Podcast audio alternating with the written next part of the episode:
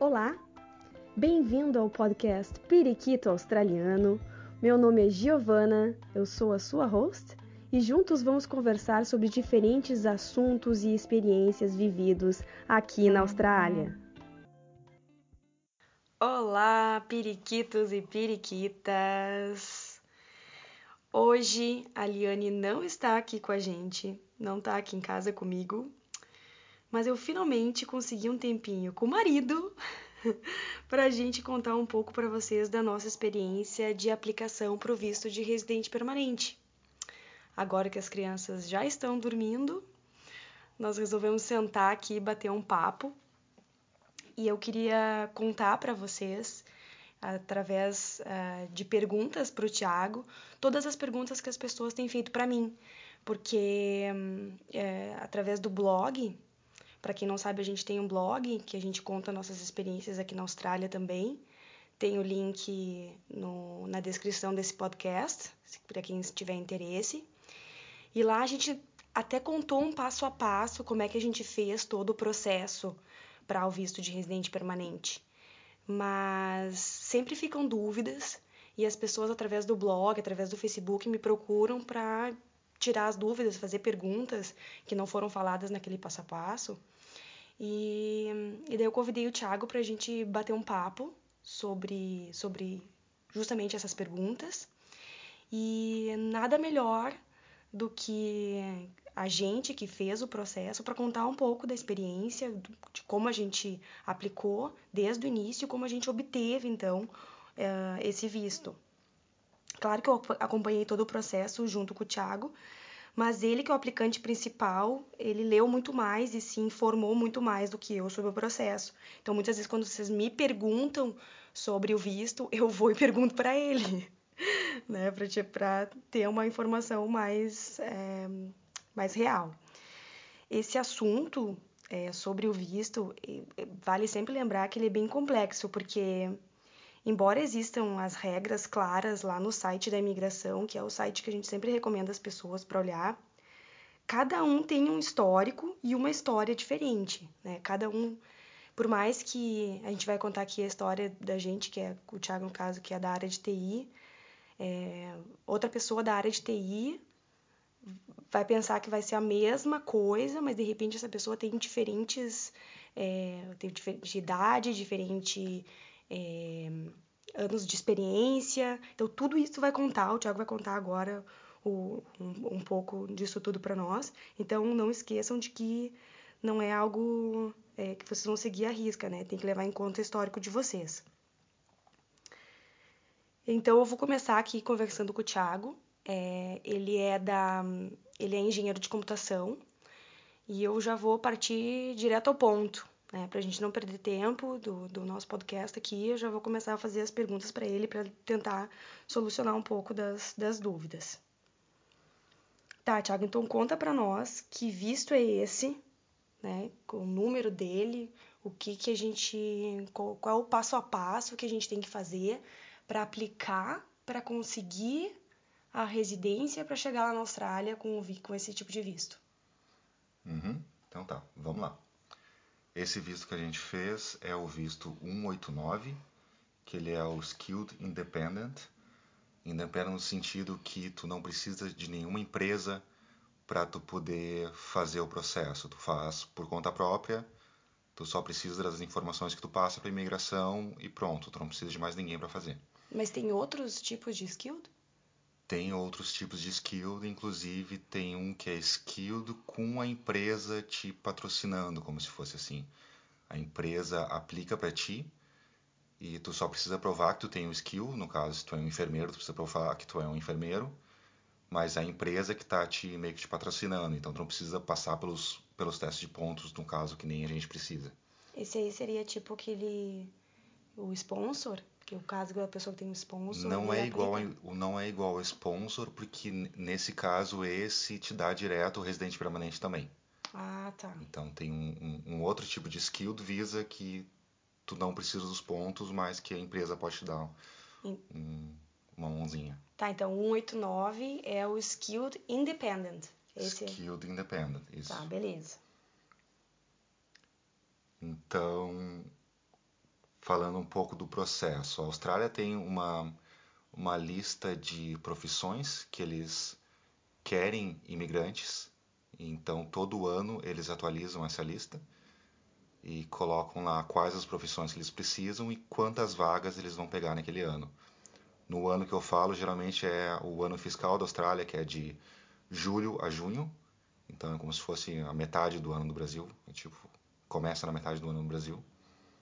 Então todo ano eles atualizam essa lista, atualizam lá os números de, de vagas que eles vão chamar e eles podem atualizar as profissões, quais as profissões que vão entrar ou vão sair da lista.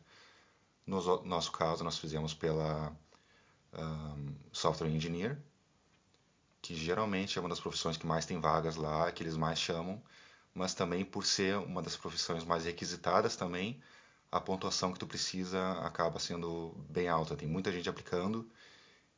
E... Então, desculpa te interromper, mas então na área de TI, a pontuação é mais alta que algumas outras áreas? Tipo, a pontuação pode ser diferente dependendo da área? Se eu não me engano, a área de TI é a pontuação mais alta que precisa. Precisa. Eu posso te confirmar. E uma outra dúvida que fica também é assim, se tu é da engenharia, né, engenharia de computação, tu, tu é engenheiro de computação, tu pode aplicar para outra área dentro da área de TI, por exemplo, tu é engenheiro de computação e tu, sei lá, tem alguma outra área dentro que tu poderia aplicar? Tem poucas áreas dentro do, do TI que tu pode aplicar pro, pro residente permanente. Tem principalmente ICT Business and System Analyst, Software and Application Programmers, e tem mais, mais alguma coisa, Computer Network Professionals, alguma coisa assim. No nosso caso foi Software and Application Programmers, tem algumas outras, mas eu estou olhando aqui a pontuação das, das profissões. A informática, no nosso caso, está entrando gente com 75 pontos, e tem contadores, por exemplo, que eles precisam muito, e esse está mais requisitado em informática e precisa de uma pontuação mais alta, que é 80 pontos. Nossa. Então... Nossa, como subiu, né? Quando a gente fez, quando a gente aplicou, precisava de 65 pontos. Ou seja, dois anos atrás, 60 na verdade. Precisava, o mínimo era 60, mas tu não entraria com 60 tu só entraria com 65. 60 a gente vai para aquela lista de espera, né? É, mas só... com 65 a gente teve que esperar um pouquinho também. É, então, olha só, há dois anos atrás, nós tínhamos 65 pontos e fomos chamados em torno de seis meses. Levou para eles nos chamarem, tá? Mas eles, o, o que eles pediam era no mínimo de 60. A gente fez 65 e levou seis meses. Agora, dois anos depois, o mínimo é 75 pontos. Não, um, é, o é mínimo? Que, é que tem, tem, tem, uma diferença entre o mínimo que tu precisa para fazer o Expression of Interest, para fazer a, a para poder aplicar em si para esse tipo de visto, tem um, uma pontuação mínima, que tu não pode fazer entrar no processo sem, com menos que isso. E isso é geral, é global para todas as profissões. Isso está em 65 pontos hoje. Então hoje o mínimo é 65. Quando a gente fez era 60. Mas na informática tem uma lista de espera. Então essa lista de espera só está chamando gente que soma 75. Que está somando 65 atualmente. 75. 75 atualmente, isso. Mas essa fila pode, pode andar e pode eventualmente eles chamarem gente que está em 70 pontos ou gente que tem 65. Pode. Ah, entendi. Mas se tu quer garantir que tu vai entrar, tu tem que ter 75. 75. Tá. E conta para nós quem é elegível, né, para fazer essa pontuação? Como é que funciona? Então, tu tem, primeira coisa que tem que fazer é ver se a tua profissão tá nessa lista. Então, de profissões em alta demanda, né? Isso. A gente pode colocar alguns links no, no, na descrição aqui do podcast. Mas a primeira coisa é vai no site do visto, tem tudo explicadinho, passo a passo. E eles mostram ali, tá, veja se você é elegível. Então, isso é a primeira coisa que tem que fazer. O site que ele está falando, pessoal, é o site da imigração australiana. Qualquer dúvida, qualquer coisa que vocês tenham de dúvida, é nesse site que vocês têm que procurar. Eu já cansei de receber uh, perguntas de pessoas: ah, mas eu vi no site lá da, da, de uma pessoa que é agente de imigração e ela tem uma página. beleza, essa pessoa deve estar bem informada e tudo, mas talvez a informação que ela tenha, que ela tenha passado já está ultrapassada. E porque esse site é ele que atualiza, é ele que vai né, mantendo as informações atualizadas só no site da imigração australiana. Então lembrem disso. É, isso é muito comum na verdade, porque quando coloca no Google, por exemplo, para pesquisar sobre os vistos australianos, geralmente os primeiros itens que aparecem na busca, os primeiros resultados, são de, de, de agências, não são do próprio governo australiano. Então, procurem evitar esses links de agências, vão direto na fonte, vão direto no link do governo australiano, que é super detalhado, super explicado, vai estar tá, é, é, muito melhor do que os links das agências geralmente, porque as agências querem que tu pague pelo serviço deles. Claro. Então eles vão esconder um pouquinho, vão tentar mostrar que é um pouco mais complicado do que geralmente é, para tu pagar pelo serviço. Então o site do governo é homeaffairs.gov.au. Então mesmo que vocês entrem em algum outro site, verifiquem se está .gov.au, que, ok, é do governo australiano, então vocês podem confiar um pouquinho mais. Tá, beleza. Eu te interrompi. Tu estava falando é, para quem é elegível. Como, tá, sim. Saber? Então, verifica se a tua profissão está naquela lista. Se está na lista de profissões. Tu vai entrar nesse link que nós falamos, no link, do, tu, tu vai entrar no no site do governo australiano, vai ver o visto 189 e vai, vai ter lá a lista do, de, do que, que você tem que verificar para ver se tu é elegível. Mas geralmente tem, tem algumas coisas. Você tem que ter uma idade mínima, você tem que ter menos de 45 anos, tua profissão tem que estar naquela lista, tu não pode ter ficha criminal, por exemplo. Tu, que eu não me engano, tu não pode ter tido um visto cancelado ou, ou rejeitado se tu, se tu estava na Austrália, alguma coisa assim. Mas geralmente não, não é o caso. Se tu tem ficha limpa e a tua profissão tá na lista, tá ok. Se tu não for um criminoso. É.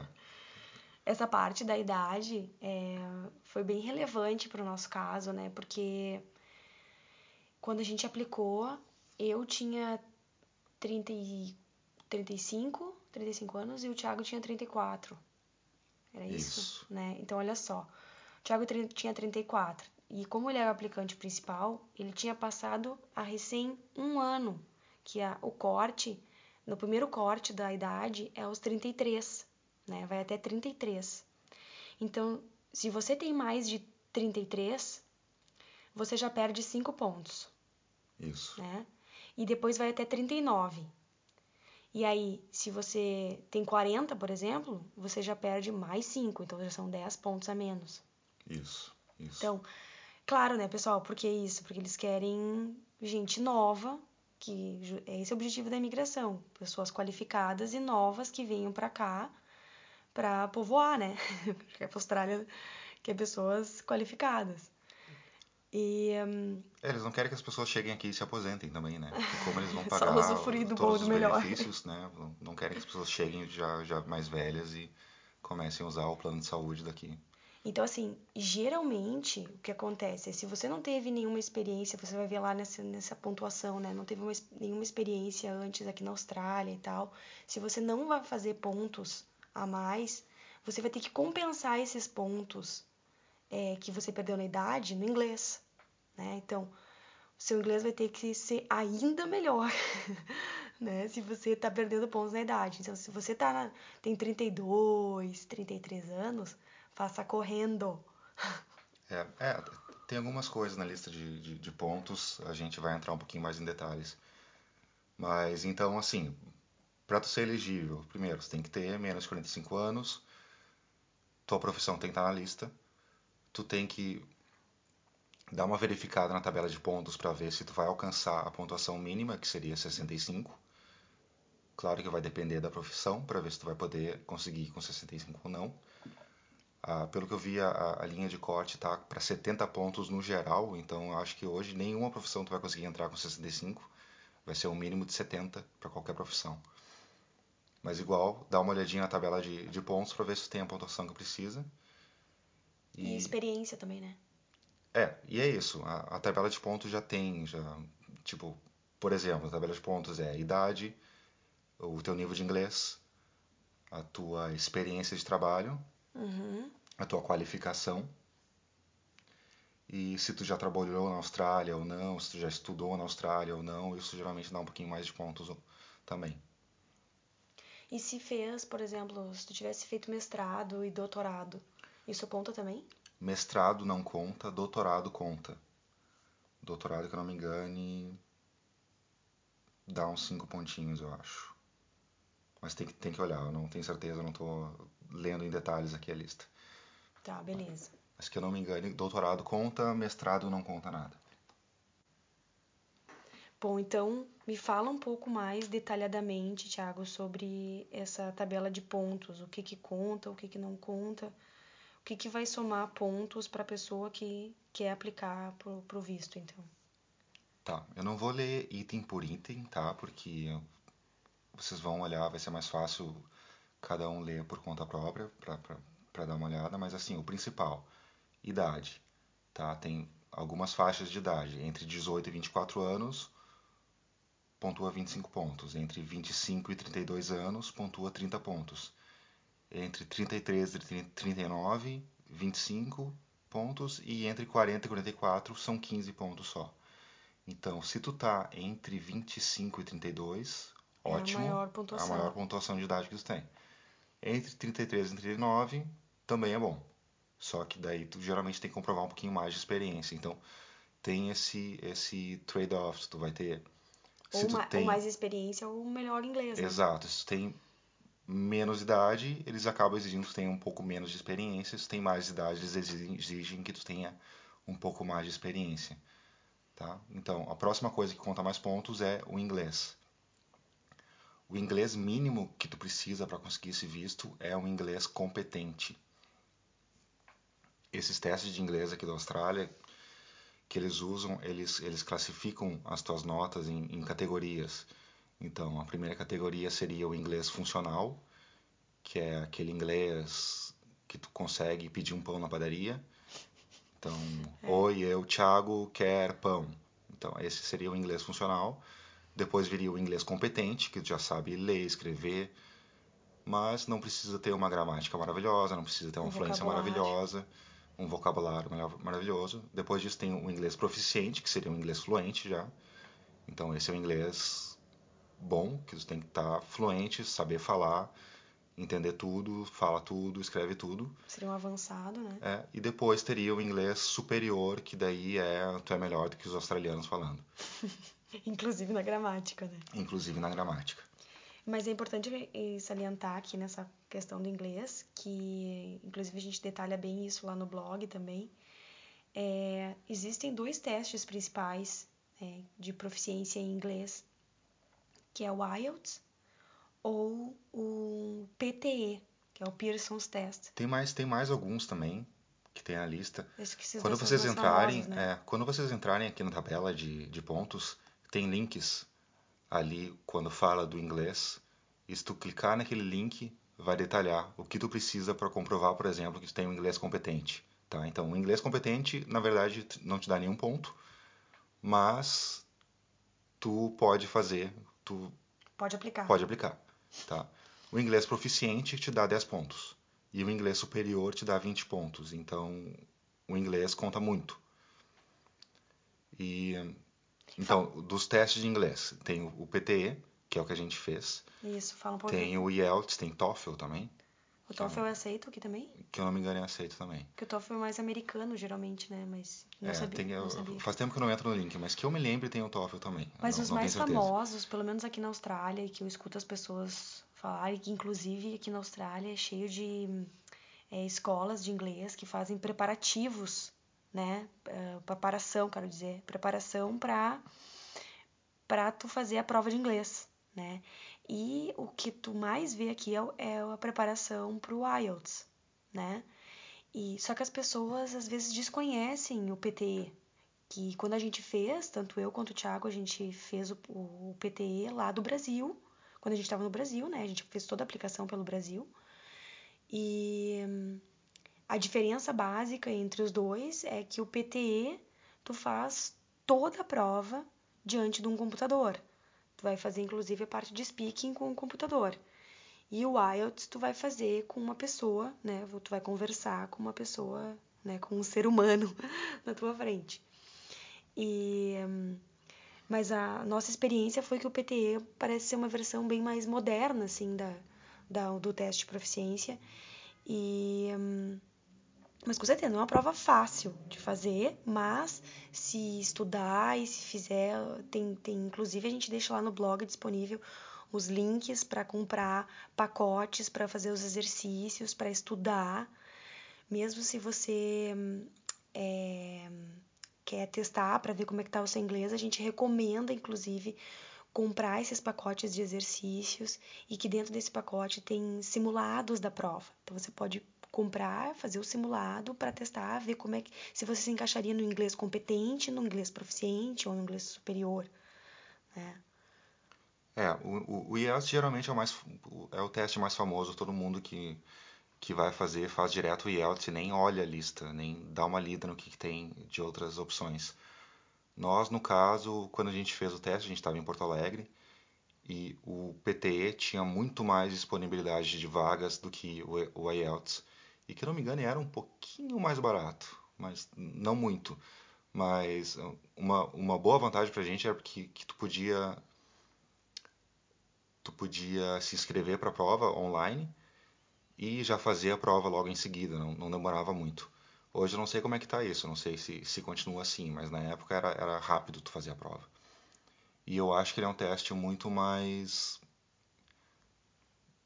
Eu não, nunca fiz o IELTS, então não posso falar, mas o PTE me parece mais, mais prático, mais direto. E tu, para estudar, é mais simples, tu entra no, no site deles, as informações estão bem claras do que tu precisa para estudar e tem uma série de exercícios, tu pode pagar o pacote de exercícios deles e fazer o simulado. Se tu passar no simulado, tu pode ter certeza absoluta que tu vai passar na prova. É muito igual, gente. É muito igual. A prova é, é, é capaz de cair. Eu gosto que alguns exercícios são iguais é. ao da prova. Então, se você passar no simulado, inclusive tanto a minha quanto a do Thiago, nota na, no simulado foi igual à nota da prova.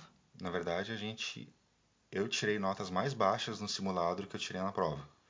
foi melhor, pior no simulado, eu depois foi melhor. pior no simulado. Isso. E foi melhor na prova. É, então assim, e os exercícios, o, o formato dos exercícios é muito importante fazer para saber o que esperar na hora da prova, porque na hora da prova é tudo uma questão de tempo, né? Tu tem tudo é 40 segundos para fazer tal coisa, 40 segundos ou 20 segundos, 10 segundos, é tudo muito rápido. Então, se você se prepara e já sabe o que esperar, a prova fica bem mais tranquila. É, geralmente quando aparece o enunciado na hora da prova, como tu já viu no simulado, tu já sabe o que, que é, tu não precisa nem ler as é. instruções, é. porque tu já, tu já se lembra qual é o exercício que tem que fazer.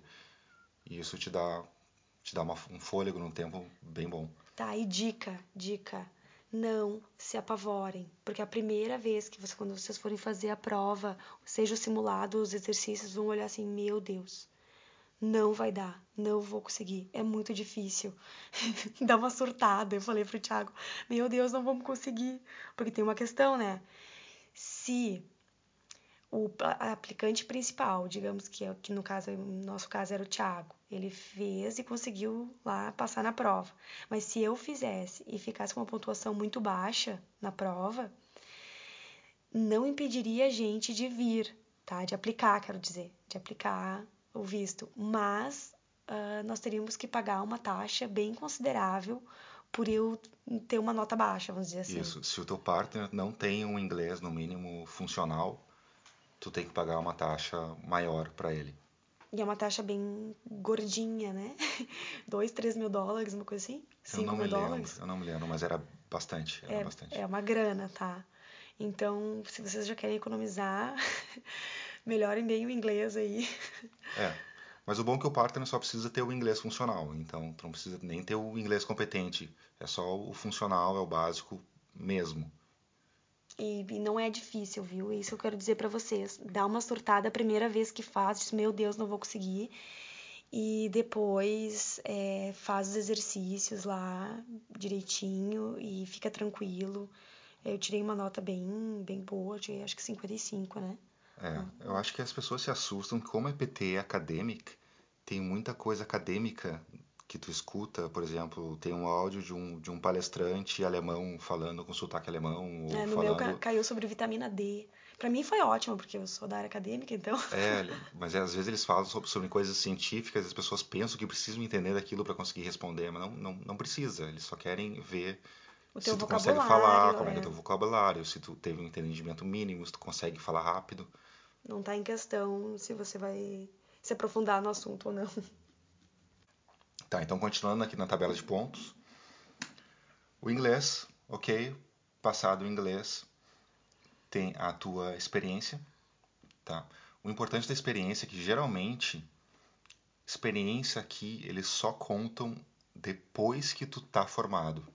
Ah, isso é importante. Então, por exemplo, às vezes na, na minha área não importa se tu tem 10 anos de experiência, se tu Trabalhava com informática antes. Exato, começou a trabalhar com informática antes de se formar ou durante a faculdade. E todos esses anos que foram antes da tua data de formatura não contam pra nada. Então, vai fora. Eu perdi alguns anos de experiência por causa disso, porque eu comecei a trabalhar durante a faculdade, logo no início da faculdade. Então eu olhei, ah, sim, eu tenho muito mais de 10 anos de experiência, vai ser barbada. Aí tu chega na hora, dá uma olhada, poxa vida, mas isso só conta depois de se formar. Então depois de se formar, eu perdi vários anos de experiência. Eu não sei se isso é assim em todas as profissões, mas em todas que eu ouvi falar até agora foi assim. Então provavelmente é bem possível que seja assim na grande maioria. E quem é que valida quantos anos de experiência tu tem ou não? Ah, tá, isso é bastante importante.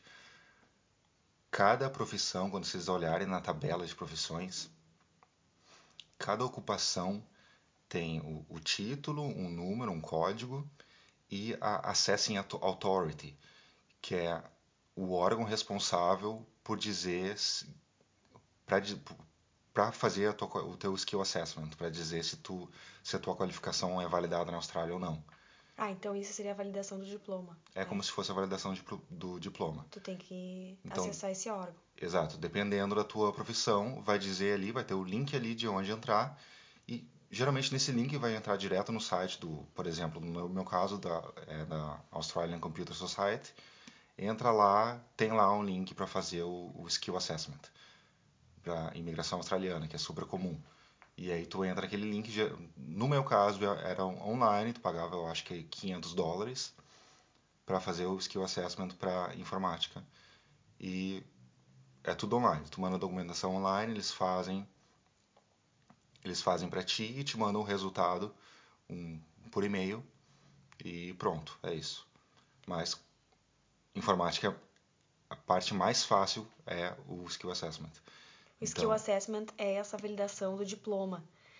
E é, é isso que o Thiago falou, é bem interessante, porque é muito part... aqui é a parte que fica bem particular de cada área, né? É, eu tenho uma amiga que tá que é fisioterapeuta e ela tá tentando validar o diploma, ela já ela tá aqui na Austrália, né? E ela tá tentando validar o diploma dela pra então fazer o skill assessment pra seguir no processo.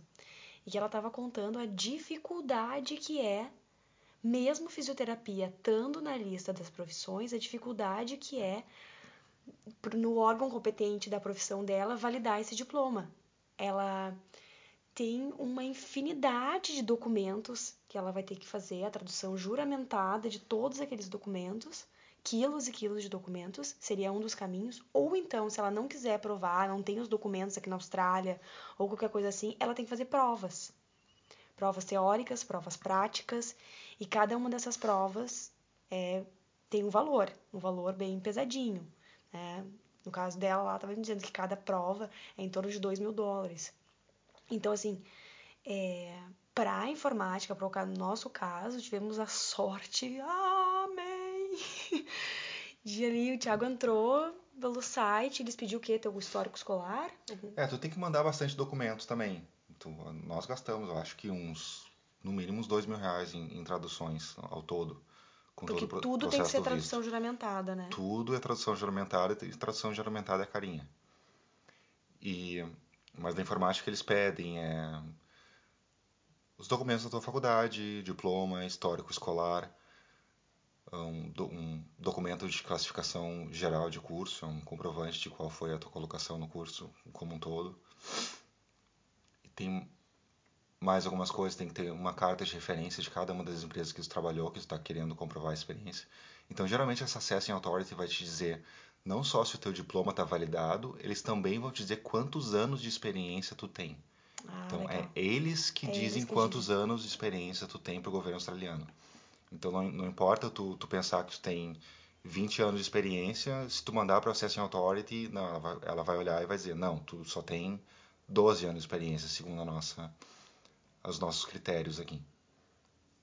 E uma pergunta que já que eu tô lendo aqui as perguntas, né? Uma que já me fizeram, Ti.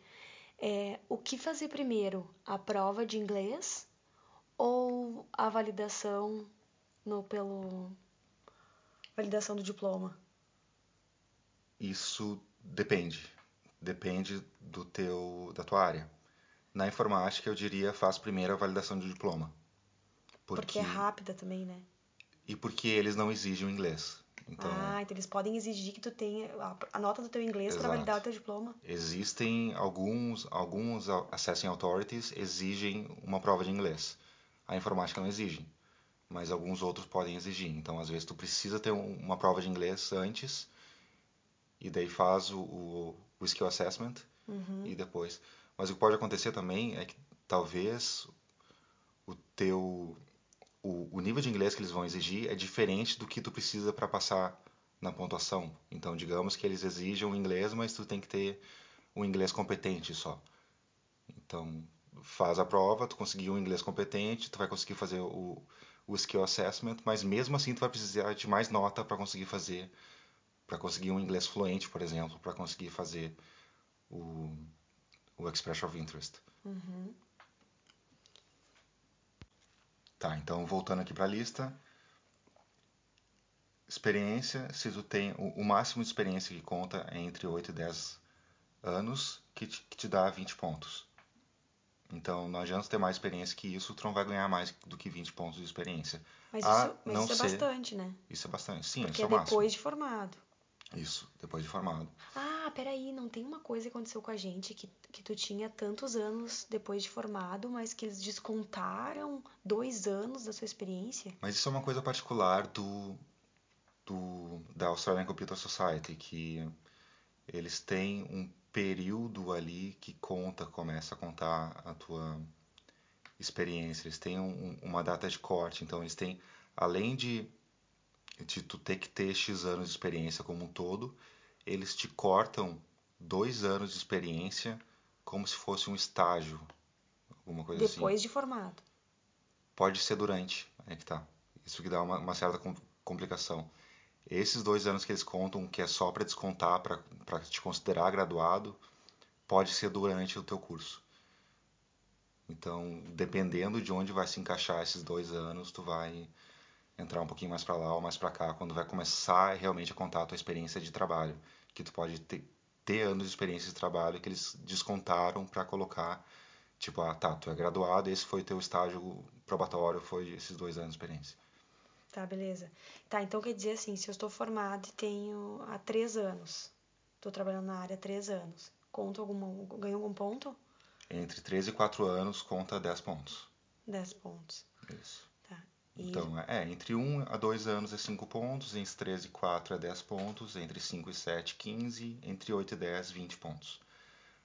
Tem outros, outros detalhes que contam bastante pontos também, é se tu tem qualificação na Austrália, isso eles contam um pouquinho mais de ponto.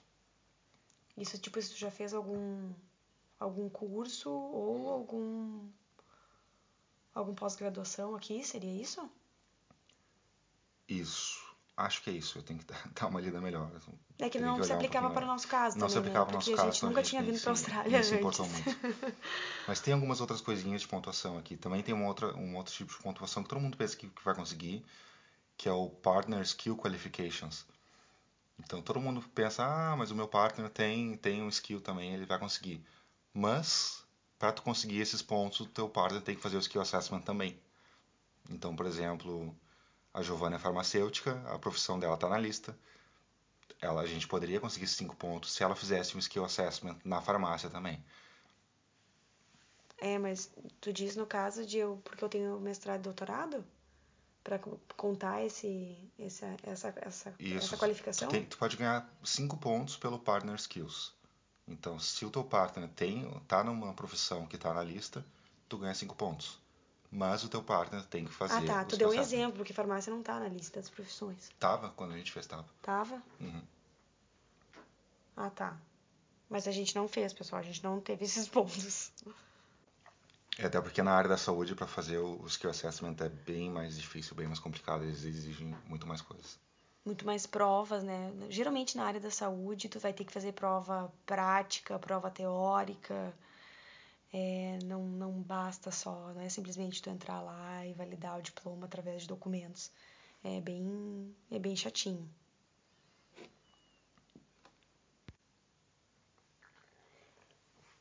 E sobre a lista de profissões, porque quando a gente fez, existe um, um, uma lista específica para a gente olhar se a tua profissão tá nessa lista de alta demanda é, que, a, que a Austrália necessita, né? Ou não. Mas parece que tem diferentes tipos de lista. Tem a lista federal das profissões e tem as regionais. Como funciona isso? É meio confuso, né? Ah, eu não sei te dar todos os detalhes. Na nossa época, eu me lembro que a gente tinha mais de uma lista, mas era mais no sentido de de uma lista de profissões onde tu pode fazer o skill, o migration, o visto 189, por exemplo, o skill select, e tinha uma outra lista de profissões que tu poderia ir trabalhar como temporário na Austrália, por exemplo. Então, às vezes ele separava essas duas listas, então tinha uma lista menor que era só para as profissões que tu poderia fazer o visto de imigrante qualificado e, tinha uma outra lista mais maior, mais abrangente, que era para outros tipos de, de, de, visto, tipo 457, que eu não me engano, que é o, o, o visto para tra trabalhar temporário na Austrália. Ficava dois, um, três anos aqui, é, né? Uma lista um pouco mais limitada. Hoje eles, eles parece que eles consolidaram, eles fizeram uma lista só, bem grande, e, e é uma tabela. Então tem todas as profissões ali e do lado fala, ah, essa profissão é para esse, esse e esse visto. Então, dá para é um pouco mais fácil de olhar, tu vê a lista, se a tua, tua profissão tá ali e aí vê qual o visto que se encaixa. Então, se a tua profissão estiver ali e se encaixar no visto 189, então se aplica para esse visto. Por que isso, pessoal? Porque o que acontece é Sydney é a cidade principal, vamos dizer, não é a capital, mas é a principal, vamos dizer, cidade da Austrália, né? Então, tem muita gente aqui. E a maioria das pessoas que vêm, geralmente vem para cá. Então, é, falta profissional, consequentemente, né? Falta profissionais nas cidades menores, né, em outras cidades ao redor daqui e até longe daqui.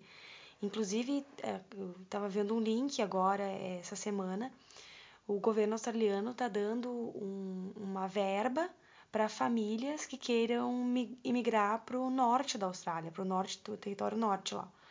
Então, mas claro, eles querem pessoas qualificadas. Eles não querem qualquer um migrando, imigrando para lá, né? Eles querem pessoas qualificadas, com bom inglês.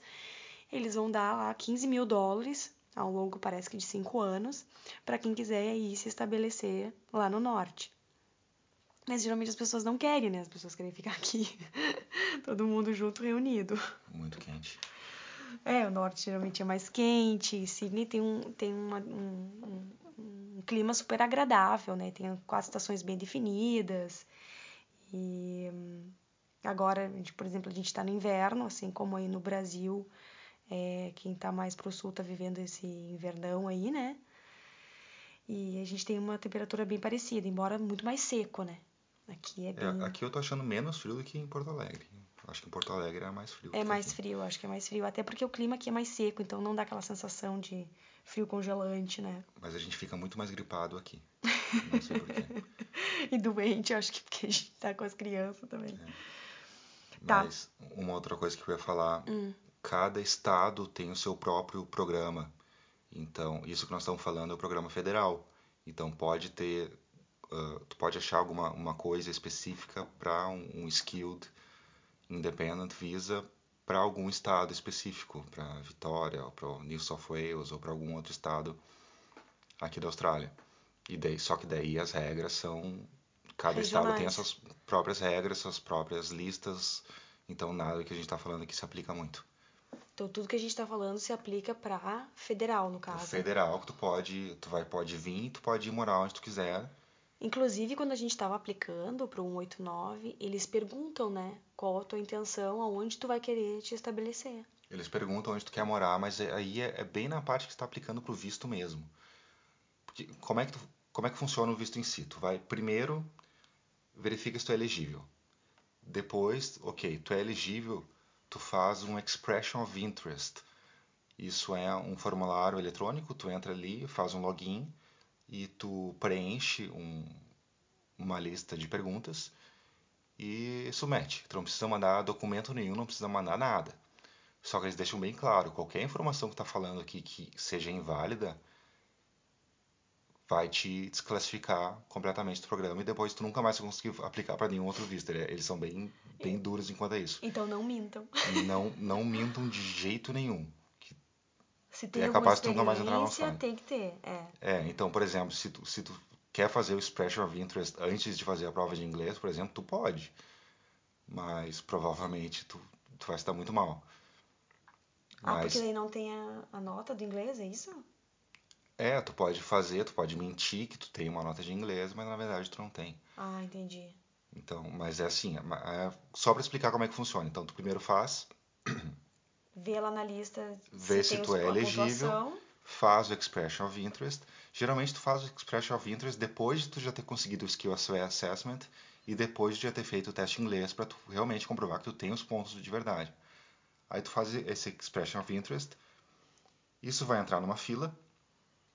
Vai depender da tua profissão e tal, como que essa fila tá andando.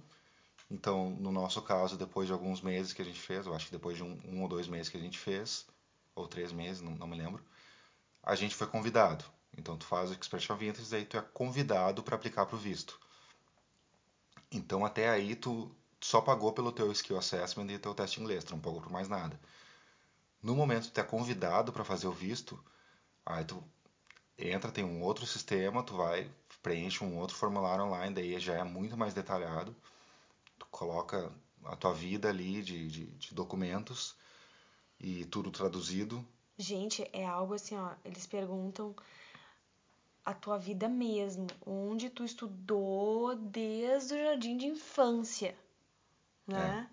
É, bem detalhado. É, mas esse aí não precisa dar, colocar documento de onde tu estudou desde o jardim de Não, infância, não. pelo menos. Mas tem que escrever. Mas tu precisa, por exemplo, tu precisa, que eu não me engano, eu precisei mandar três documentos de antecedentes criminais, um regional, um federal, é um, um monte de coisa nesse sentido. E tem, aí tu fa, tem que passar o resultado do teu exame de, de saúde também, que daí tem mais um custo para tu fazer o teu, esse teu exame de saúde, mas é tipo um, um, exame de saúde de trabalho, aquele que, que o médico só olha pra tua cara e fala, ok, tu, tu, tu tá bem. Ah, Essa é a maior, a maior piada da história, esse exame de saúde deles, porque pensem só, é um médico em toda Porto Alegre cadastrado no sistema. E esse médico, tu chega lá, em cinco minutos, ele olha pra tua cara, faz umas perguntinhas. Tá doendo aqui, ali? Não, tá ótimo, pode ir embora, 350 reais. pra cada um. É. Mas isso tudo é só depois que tu, tu, tu foi convidado. Então tu foi convidado, começou a aplicar pro visto em si. Então tu já tá aplicando de verdade. É nesse momento que tu vai saber se tu vai entrar ou não. Que pode no momento que tu aplicar de verdade, eles podem te pedir mais documentos, eles podem te pedir para comprovar mais alguma coisa, eles podem não acreditar em alguma informação que tu passou, por exemplo. No meu caso, eles nos pediram para a gente mandar mais informações relacionadas à profissão. Eles pediram para dar coisas, algum documento que comprovasse que eu realmente trabalhei nas empresas que eu falei que eu trabalhei. Então, por exemplo, payslip, uh, contra-cheque no caso, ou alguma outra coisa nesse, nesse sentido. Então, eu, eu tive que catar contra-cheques do, nos anos que eu trabalhei na empresa para passar para eles. Mas eu tive colegas que não tiveram que passar, não tiveram que fornecer Mostrar. esses documentos. Mas eu acho que como eu coloquei muitas, muitos anos de experiência ali, eles acabaram pedindo informações adicionais enquanto é isso. Tá, então isso é, isso é importante. E então depois que tu faz, faz esse, esse formulário online em si, passa, responde as perguntas adicionais que eles perguntarem, aí sim tu fica esperando até eles te concederem o visto e aí acabou. Aí tu já, já pagou pelo visto, já tem o visto, já tá tudo certo. Tá, e tem uma parte importante aí que é o pagamento, né? Não é barato, gente. Agora é interessante a gente falar um pouco disso, porque é... sabe aquela coisa assim, a gente pensa assim, ah, vamos, vamos fazer esse processo aí, vamos ver qual é que é. Não existe isso.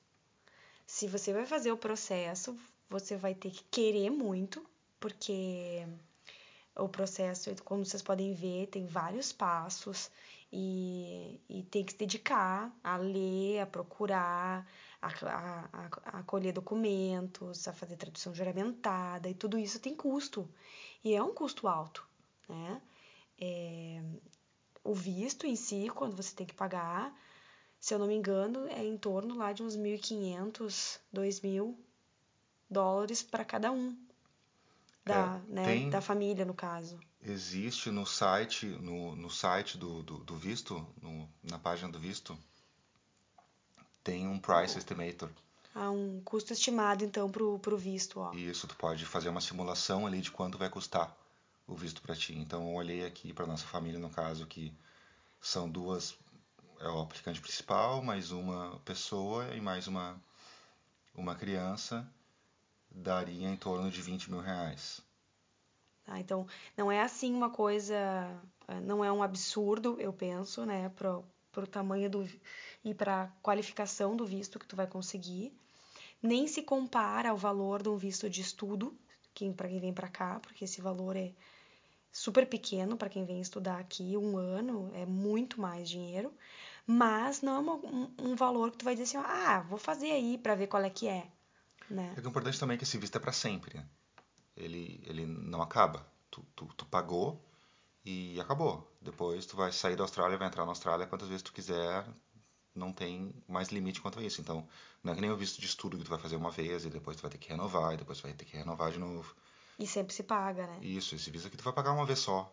E depois a única coisa que tu vai pagar depois é para fazer a prova de cidadania, que também é, é baratinho. É, então vale lembrar que é, o visto de residente permanente, como o próprio nome diz, ele é permanente, né? Então ele é o grande passo e é o visto que todo mundo que, tá, que quer vir para a Austrália ou que está aqui, os estudantes, né? Todo mundo quer esse visto porque, porque é o grande passo para a cidadania, para tu conseguir o teu passaporte australiano, tu vai virar um cidadão australiano. Mas a diferença é, para nós que somos residentes permanentes aqui na Austrália agora há dois anos, para um cidadão australiano, é praticamente é, a gente não pode votar e o cidadão pode votar. E a gente não tem o passaporte também, né? É, a gente não tem o passaporte, claro. Quando a gente fizer a prova da cidadania, daqui a mais dois anos, né? Depois de quatro anos que tu é residente, tu faz a prova da cidadania. E aí sim, ó, é uma prova de conhecimentos gerais da Austrália. E se você passa, daí tem um, uma, uma cerimônia lá que tu te torna então cidadão australiano e aí tu ganha o teu passaporte australiano, né? Mas o... ah, outro detalhe importante, quem é residente permanente, os filhos já nascem australianos. Ah, isso é uma coisa que sempre me perguntaram e as pessoas se confundem muito, que tipo assim, ah, então eu sou estudante, mas eu tô aqui no território australiano, então eu vou ter um filho, meu filho vai nascer australiano e aí vai me passar depois a cidadania. Uh -uh.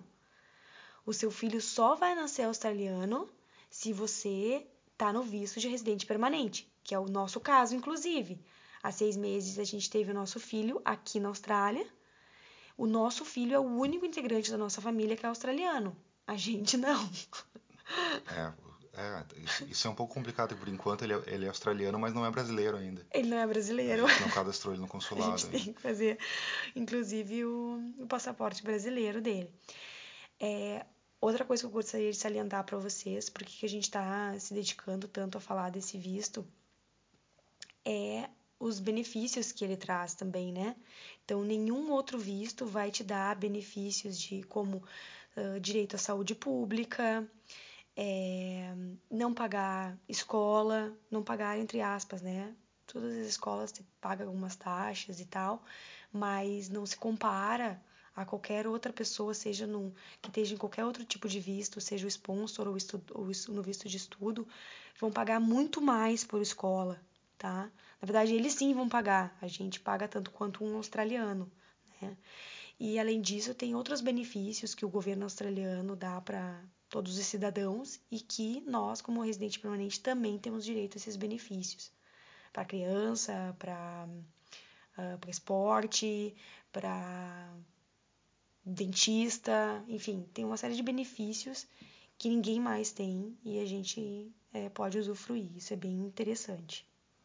Então, assim, vale a pena. O processo é um pouco complicado, mas vale muito a pena depois que tu, que tu consegue. Tua intenção é se mudar do Brasil. Para a Austrália. Para a Austrália. É o melhor tipo de visto que tu vai, tu vai conseguir. E, na minha opinião, ele é muito, ele é muito bom também porque tu faz por conta própria. Tu não depende de ninguém. Tu, tu, tu vai lá, tu faz ele, tu chega aqui e tu tem o, o visto de residente. Tu tu não precisa de uma empresa, tu não precisa chegar aqui, conseguir um sponsor e ficar dependente, da, dependente daquela empresa. Ou da escola, né? Ou da escola, que nem a gente tem amigos aqui que trabalharam anos em uma empresa com visto de sponsor e daqui a pouco a empresa faliu e eles não conseguem mais não tem mais visto. É, acabou o visto. E daí eles que estavam no bridging, né? Estavam no visto de estudo, já na, na, ali na portinha para pegar um sponsor, agora voltaram para o visto de estudo. Então é bem complicado, né? É, essa seria uma próxima pergunta que, que já me fizeram também. Se o que, que é melhor? Aplicar tu sozinho para o visto de residente permanente ou consultar um agente de imigração para ele te ajudar no processo, dizer o que tu tem que fazer. O que, que tu acha, Thiago? Agir? Porque a gente fez sozinho. Tu acha que foi muito difícil, que se tu tivesse consultado um agente de imigração teria sido mais fácil, valeria a pena? Eu acho que no nosso caso a gente estava bem confiante porque a gente teve colegas que vieram antes e durante.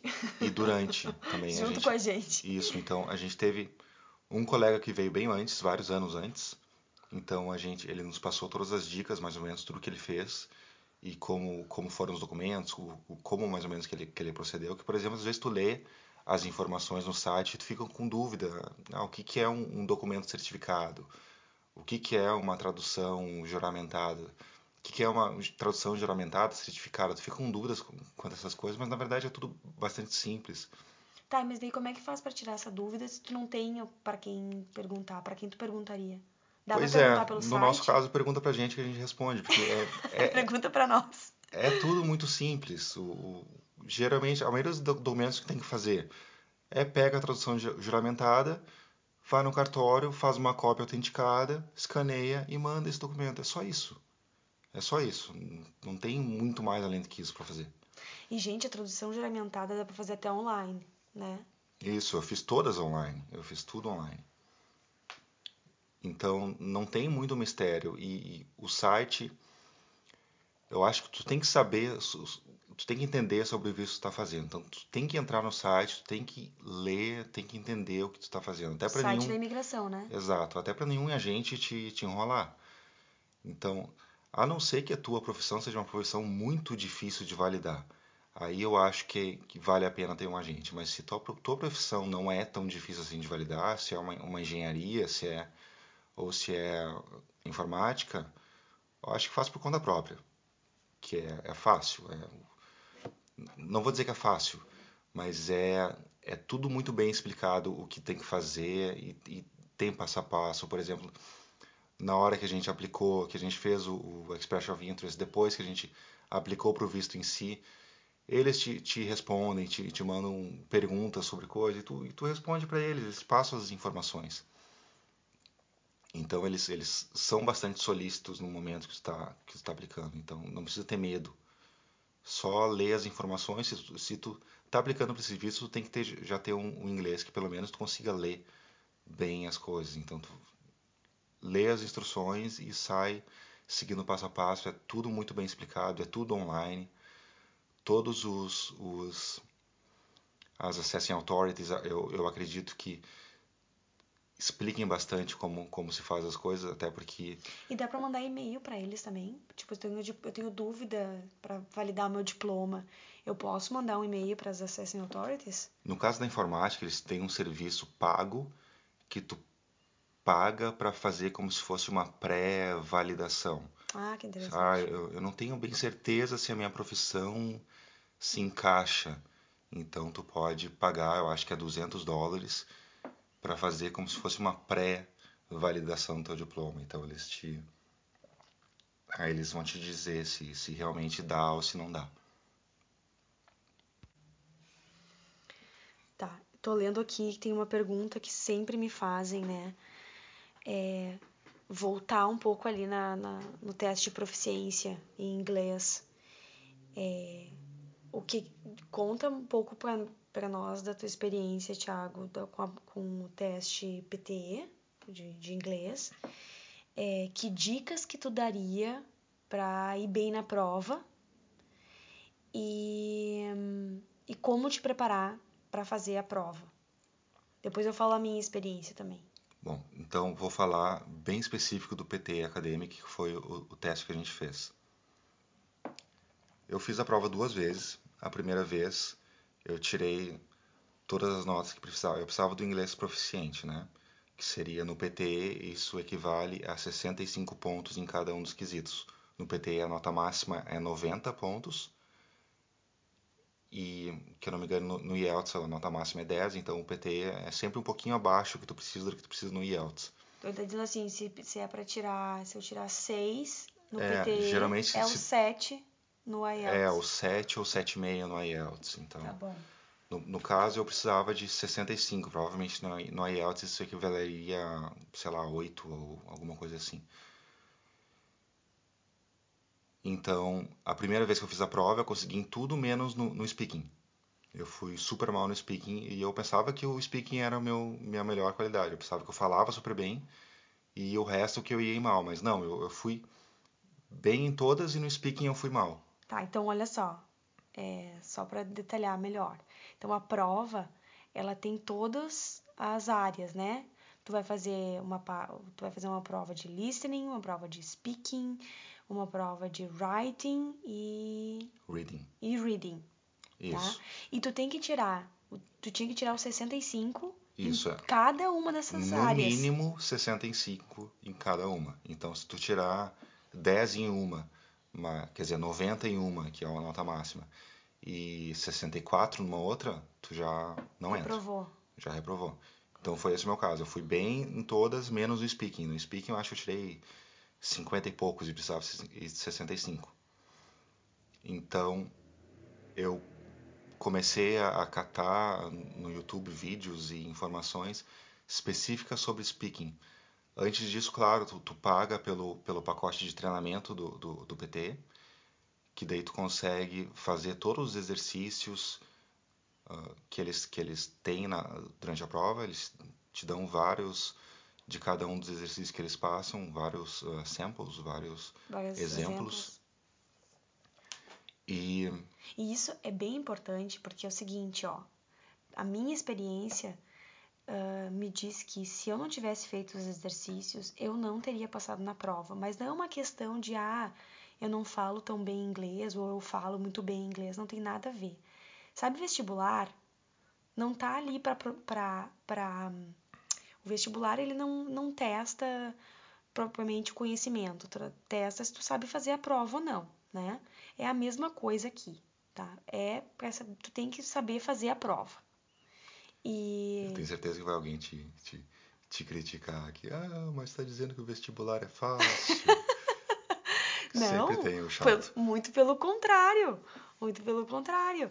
O vestibular é super difícil por quê? Porque tu tem que saber muito bem fazer a prova. Tu tem que administrar teu tempo, tu tem que administrar. Tu não vai ficar três horas fazendo a redação e depois vai, so, vai sobrar nada para tu fazer a prova de português. Não, não dá. Então, é a mesma coisa aqui é toda baseada em tempo esse, esse teste de proficiência em inglês. Então, se tu não administrar direitinho uh, quando, quando aparece o enunciado, ou melhor, o formato do exercício, porque não dá nem tempo de ler o enunciado muitas vezes. Né? Porque tem super pouco tempo para quando aparecer na tela do computador, tu já tem que estar tá sabendo mais ou menos o que, que tu tem que fazer, o que tu vai escrever. Quando é aqueles fill in the blanks, tu tem que estar tá ligado e vai começar a ler o texto, tu tem que estar tá já ligado para escutar direitinho a palavra, tacar no quadradinho. Então, se tu já praticou, se tu já fez esses exercícios antes, tu já sabe o que esperar. Né? Então é a mesma coisa, tu já fez vestibulares antes, se tu já te preparou, fez lá o cursinho e tal, fez várias vezes, tu já sabe o que vai esperar. Exato. E eu acho que assim, ó, treinando é é possível, é fácil tu, tu, tu melhorar, tu melhora rápido treinando. Não é aquela coisa que tu pensa que tu vai, meu Deus, eu não tirei a nota, eu nunca mais vou conseguir, porque eu nunca mais vou conseguir melhorar meu inglês assim tão rápido. Não, tu consegue. É só treinar um pouquinho para a prova que tu consegue. Então, no meu caso, a primeira vez que eu fiz, eu tirei 50 e poucos no, no speaking que eu precisava de, de 65. Aí eu treinei para mais, eu marquei mais logo que eu, que eu vi que eu não tinha conseguido a nota, eu marquei, agendei mais uma prova. E na próxima vez eu consegui a nota máxima, que foi 90. E com alguns, algumas semanas treinando só pro speaking. Eu, tá, então provou de novo a minha teoria. Exato, é só é treinamento. Porque em é três semanas tu não melhorou absurdamente teu inglês? Não, eu só. Mas tu treinou o formato Exato, da prova. eu mudei a forma que eu falava para a prova. Que eu pensava, ah, é uma máquina, então eu tenho que falar devagar, eu tenho que pronunciar, pronunciar bem cada palavra, que senão eles não vão me entender. Eu tenho que tentar evitar o meu sotaque. Não, nada disso é importante. O sotaque não é importante. Não é importante tu, tu anunciar muito bem cada palavra. É importante tu falar rápido. É importante tu, tu começar a falar assim que, que aparece uma, uma figura já começa a descrever. Então precisa aparecem geralmente aparecem várias figuras com gráficos e coisas desse tipos com números e aí tu tenta pronunciar os números, o que estão acontecendo nos gráficos, o que, mas eles querem é informação, o que, que esse gráfico está representando. Então fala o que tu acha que esse gráfico representa e fala o que tu acha. Não é para, não tem que estar tá certo. É, tu tem que falar e fala rápido e, e fala assim que aparece a figura e porque, sem, é, sem enrolação. Querem ver teu vocabulário, né? É. Quando, porque quantas palavras por segundo tu fala, isso é o que conta pro vocabulário também. Isso. Então, assim, ó, tem que pagar o pacote de treinamento, é muito importante. O simulado é muito importante. Aonde que eu compro esse pacote mesmo, Thiago? De treinamento? Eu acho que o nome do site é PTE Practice. PTEpractice.com. E aí, no caso, paga o pacote mais caro que tem lá, que dá direito, que eu não me engano, a três simulados. Eu acho que atualmente está em torno de uns 80 dólares esse pacote. Mas vale muito a pena. Paga os 80 dólares que vai, ter, vai te dar direito a um pacote de todos os tipos de exercícios que tem na prova e três simulados. E para tu ver a evolução, eu sugiro que pega o pacote e já faz um simulado, vai te apavorar. Aí faz os exercícios, depois faz mais um simulado, e o legal do simulado é que ele te dá a nota. E tu vai terminar o simulado, tu vai enviar, né? E ele vai te voltar, acho que horas depois, às vezes, né? Não sei nem, nem um dia depois, ele já volta com a, com a tua nota que tu tiraria na prova. Então, vale bastante a pena. Uma outra dica no reading é, vai aparecer assim textos bem grandes, né? A minha dica é não para ler tudo. Leitura tem que ser dinâmica, rapidinho, né? E o que eles estão, eu acho que procurando que tu entenda é que existem aquelas palavras de conexão, né? Então, é, procure essas palavras, porque tem um exercício que ordena os parágrafos e tal. Procura essas palavras para já tentar ordenar os parágrafos, mas não para ler tudo calmamente, que não vai dar tempo, tá? Então, se liga no tempo de cada exercício também, porque isso também é uma coisa que, que faz tu perder ou ganhar aquele exercício. E outra coisa que eu me lembro que fez bastante diferença para mim é no listening ter eles vão te dar na prova uma caneta e uma prancheta lá para tu anotar. Anota todos os, os pontos principais quando tu tá escutando, porque se tu não anotar, logo depois eles vão te dizer, agora escreva os pontos principais que você escutou nessa nesse áudio, blá blá blá blá blá. Se tu não anotou, é, esquece, a gente esquece, porque a gente tá nervoso, tá tenso na hora da prova. Tu escutou, tu entendeu, mas tu esqueceu, já passou. Então vale a pena anotar. É, eu, eu acho que o número-chave é três. São sempre três coisas. Hum. Cada exercício principal tem três coisas que tu tem que. que eles falaram ali, que são as coisas principais do tópico que tu tem que mencionar depois. Então, geralmente nesses, nesses writing ou listening ou, ou speaking, tem três tópicos que eles mencionaram ali que tu tem que ter pescado para tu falar depois. Então, se tu está, se tu no momento que está escutando, anota ali um tópico 1, um, tópico 2, tópico 3 e depois fala esses, fala esses caras, ou escreve, ou, ou procura no, no, no texto. Mas é sempre 3, o número-chave é 3. Ah, é, não lembrava disso. e uh, outra coisa é praticar. É, é muito importante praticar no meu caso, eu, eu, pratiquei bastante speaking, né? Mas, é, é, por exemplo, tem vídeos no YouTube com exercícios. Então, o que eu fiz, eu, eu meio que simulei se eu, como se eu estivesse na prova. Tu tem, que não me engano, tem os, uns exercícios que é de describe image, que aparece uma imagem e tu tem que começar a falar sobre aquela imagem quase que imediatamente. Então, aparece uma imagem, tu tem uns 5 segundos ou para olhar para a imagem, para ver o que tu vai falar e depois começa a falar. Então, se tu pratica bastante, tu começa a, a melhorar nesse sentido de não, não se podar muito, não, não ter vergonha de começar a falar, mesmo que tu não, não, não saiba o que tu vai falar sobre aquela imagem. Aparece e já começou a falar Tem algumas frases, logo de cara. frases chaves também que dá para usar, né? Tem. Quando tu treina, tu vai, tu vai desenvolvendo essas frases contigo mesmo. É, então, eu acho bem importante praticar. Se tá se tu viu que tu, tu tá indo mal em um tipo de exercício, pratica bastante ele que tu vai melhorar. Só praticando, não precisa nem melhorar o teu inglês em si, mas se tu praticar o exercício, tu melhora. Bom, e tem um, um detalhe que esse visto de residente permanente, ele é tão bom assim, por, por quê? Porque ele te dá o direito de trabalhar no que tu quiser, né? Então, na verdade, tu validou teu, teu diploma, tu fez todo o processo, beleza, tu conseguiu o visto, tá? E aí tu é engenheiro de computação, mas tu chega aqui, tu quer trabalhar inclusive em outra área da informática ou, ou, de, ou em outra área, tu pode, tá? Tu pode trabalhar no que tu quiser. E todo mundo, é, todo mundo não, mas já surgiu essa pergunta: como foi para ti, Thiago, conseguir emprego na área da informática, que é o que tu tinha experiência. Então conta um pouquinho como é que foi esse processo de conseguir um emprego aqui na Austrália, quando tu ganhou o visto. Certo, pois é. A área da informática, eu acho que é. Eu não sei se as outras áreas são a mesma coisa, mas eu acho que devem ser parecidas. Se, se a profissão está na lista. De alta demanda. De alta demanda, então tem bastante gente querendo oferecer esse tipo de emprego aqui. Na informática é, é uma coisa louca, assim.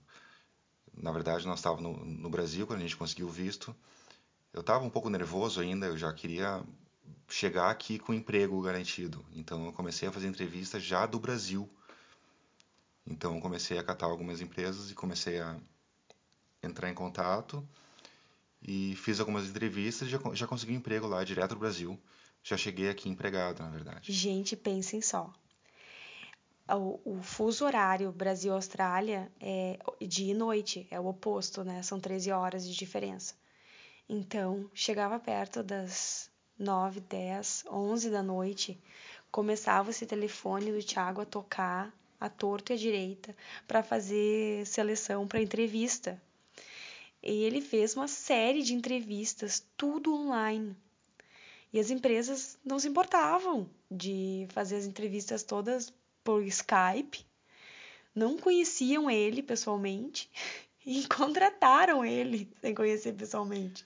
Pois é, eu não sabia, mas existe um, um mercado de recrutadores aqui, aqui em Sydney, principalmente, Mas eu em, em Melbourne eu acho que é assim também, um pouco mais fraco, mas é assim também.